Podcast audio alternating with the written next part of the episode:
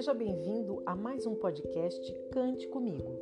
Eu sou Jusilene Buozzi, cantora, atriz, preparadora vocal. Esse é o nosso terceiro podcast que tem como objetivo auxiliar meus alunos e orientandos em nossa caminhada. Mas se você não é nenhuma coisa nem outra, seja bem-vindo da mesma forma e aproveite o nosso encontro. O assunto de hoje é aspectos da voz profissional. Sabe quando você escuta alguém cantando, tem a percepção de que o cantor é afinado, tem ritmo, mas ainda falta alguma coisa? Pois é, hoje vamos falar dessa alguma coisa. Na verdade, elenquei 10 algumas coisas, 10 fatores que levam você a identificar uma voz profissional. Vamos a eles?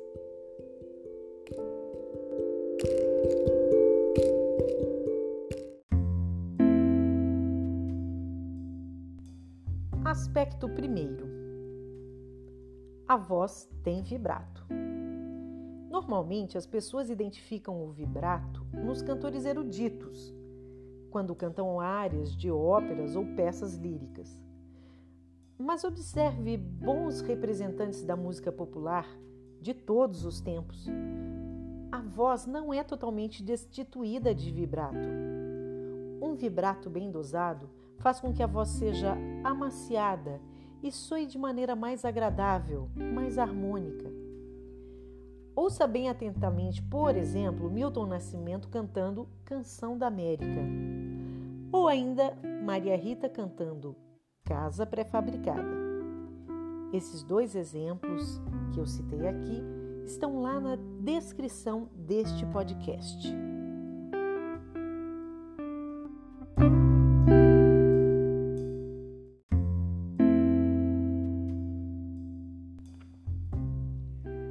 Aspecto segundo: o cantor profissional dedica um cuidado muito grande à afinação. Alguns aspectos podem prejudicar o cantor na questão da afinação, como a segurança, que pode se alcançar com estudo e ensaio. O palco não pode ser o lugar da dúvida, muito pelo contrário, deve ser o lugar da certeza.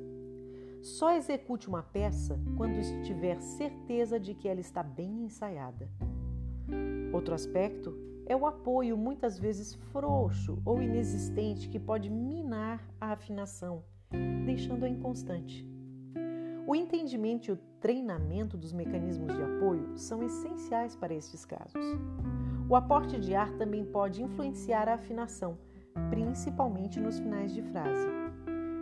Muitas vezes é preciso estudar a respiração de uma peça para ter certeza que o ar não vai lhe faltar ao final de uma frase e, com isso, quebrar a afinação. O vocalize é o grande auxiliar no estabelecimento de uma boa afinação.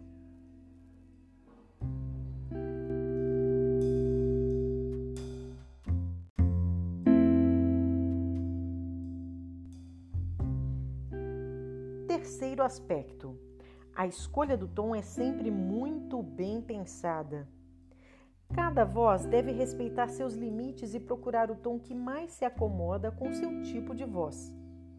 Quase sempre escutamos jovens em bandas covers tentando cantar no mesmo tom que os seus ídolos, e muitas vezes o resultado é cantor gritando para alcançar o tom agudo ou urrando para ser tão grave quanto a banda original. Ouço muitas pessoas me dizerem que gostariam de cantar isso ou aquilo no tom original.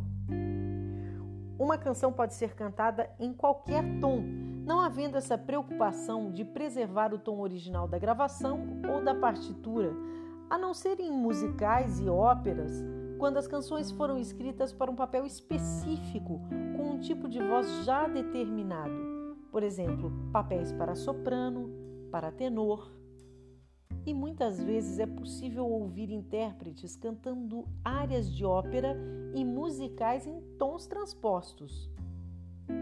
O hábito de se cantar em karaokês ou com auxílio de playbacks, que já vem com a tonalidade determinada, também geram essas distorções. Há que se escolher o tom adequado para, sobretudo, não machucar as cordas vocais e para que a execução seja agradável a quem canta e a quem escuta. Bons instrumentistas devem ter a habilidade de transpor as cifras e partituras para o tom adequado ao cantor.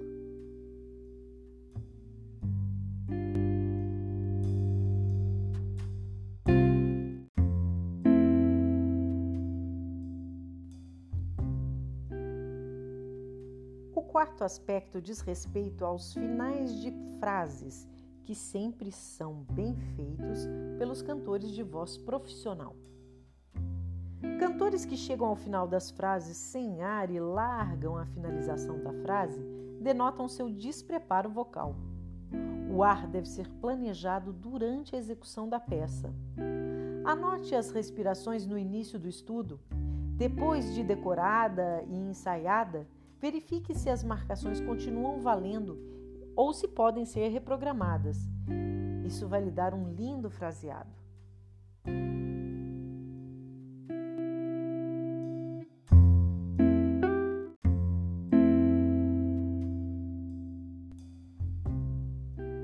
aspecto diz respeito a fraseado e dinâmicas. As frases musicais têm começo, meio e fim. Volte à canção de Maria Rita e observe. Nada é plano. Todas as frases têm uma dinâmica própria que faz com que elas tenham ondulações que as tornam mais agradáveis. Vozes profissionais utilizam dinâmicas para embelezar o seu fraseado.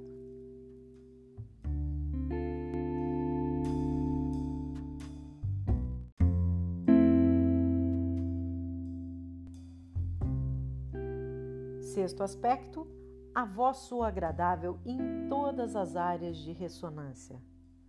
A voz profissional soa livremente por todas as áreas de ressonância. Voz anda, você sabia? Faça uma experiência. Coloque a mão sobre o peito e diga uma frase em um tom muito grave. Tipo, batatinha quando nasce, esparrama pelo chão. Observe a vibração do peito. Agora repita a mesma frase com voz natural. Batatinha, quando nasce, esparrama pelo chão. Você sentirá menos vibração. Ainda com a mão no peito e com voz super aguda, como se fosse uma criancinha. Batatinha, quando nasce, esparrama pelo chão. Você sentirá quase nenhuma vibração. Por quê? Na primeira experiência, sua voz estava ressoando no peito. Na segunda, um pouco mais alta. E na última, lá na cabeça. A voz profissional tem este livre acesso. Se você prender a voz em alguma dessas áreas, no peito, na região média ou na cabeça, o tempo todo vai perder a naturalidade da voz e por vezes vai criar os famosos buracos na voz quando você precisa mudar o registro de peito para centro, de centro para cabeça, e a laringe não sabe para onde vai. Você não se incomoda com cantores que imprimem na voz um registro agudo que por vezes soa forçado? Ou percebeu alguns cantores que cantam o tempo todo no falsete, mesmo que as notas sejam médias e não tão agudas? E ao contrário, cantoras que se esforçam por manter a voz no peito e que precisam gritar quando vão para o agudo.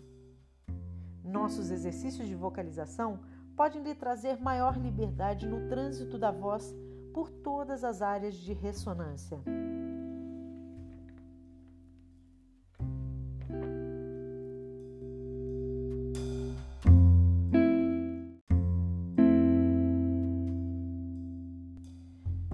Aspecto é o relaxamento do aparelho vocal para a emissão das notas agudas. Vozes profissionais não gritam quando alcançam notas agudas. Quando as notas agudas exigem uma interpretação mais forte, utilizam-se do apoio diafragmático para alcançá-las, atingindo um resultado de maior projeção, sem que para isso seja necessário imprimir grande esforço na laringe. Quando as notas não exigem força, utilizam-se da ressonância de cabeça, emitindo em falsete.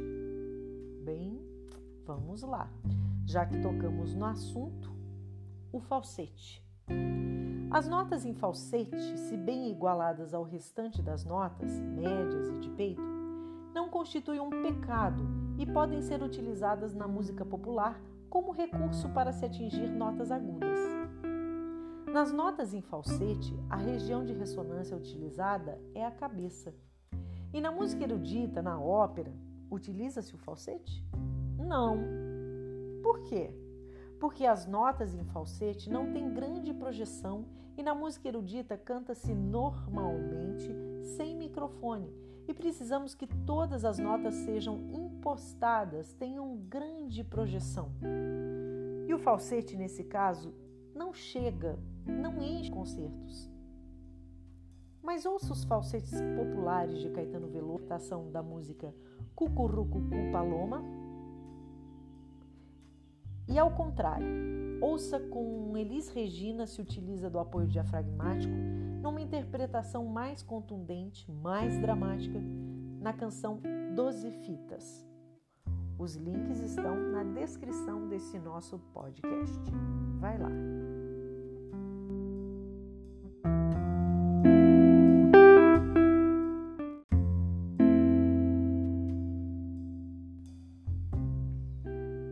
Oitavo aspecto diz respeito à dicção.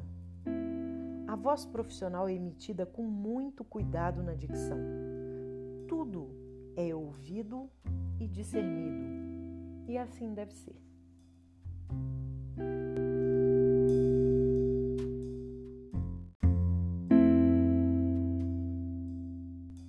Um dos mais importantes, na minha opinião, e que a gente busca infinitamente durante as nossas aulas, durante a nossa troca de experiência com os nossos alunos.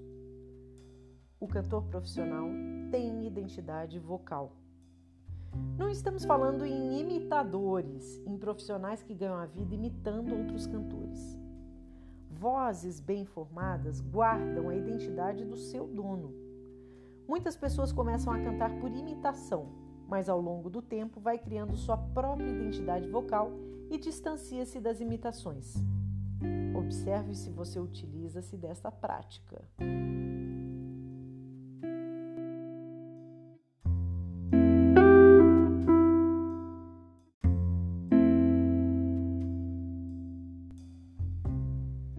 E nosso último, décimo aspecto, não que só existam dez, existem muito mais mas o nosso décimo aqui nessa nossa pequena aula, o cantor profissional sabe o que está cantando. O cantor preocupa-se em saber quem compôs a música e o que ele representou para a história da música, em que período a canção foi composta e até circunstâncias que levaram o autor a compor aquela música. Se a música estiver escrita em outro idioma, então nem precisa dizer que é preciso saber a tradução da música. Isso tudo ajuda muito na interpretação, imprimir na música o caráter correto, a intenção correta. Profissionais da música fazem verdadeiras imersões em encartes e fichas técnicas de discos para saber quem são os músicos, arranjadores, letristas, parcerias. Nunca uma audição é descomprometida. Ferramentas como sites de busca de cifras apresentam muitos erros tanto na parte das cifras como nos créditos de compositores. Mas com um pouco mais de pesquisa, é possível você achar informações confiáveis nos sites oficiais dos artistas.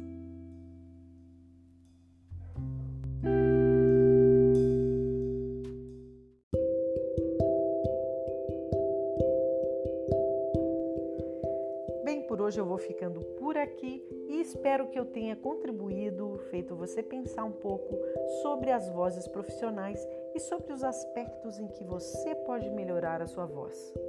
Até a próxima, um abraço!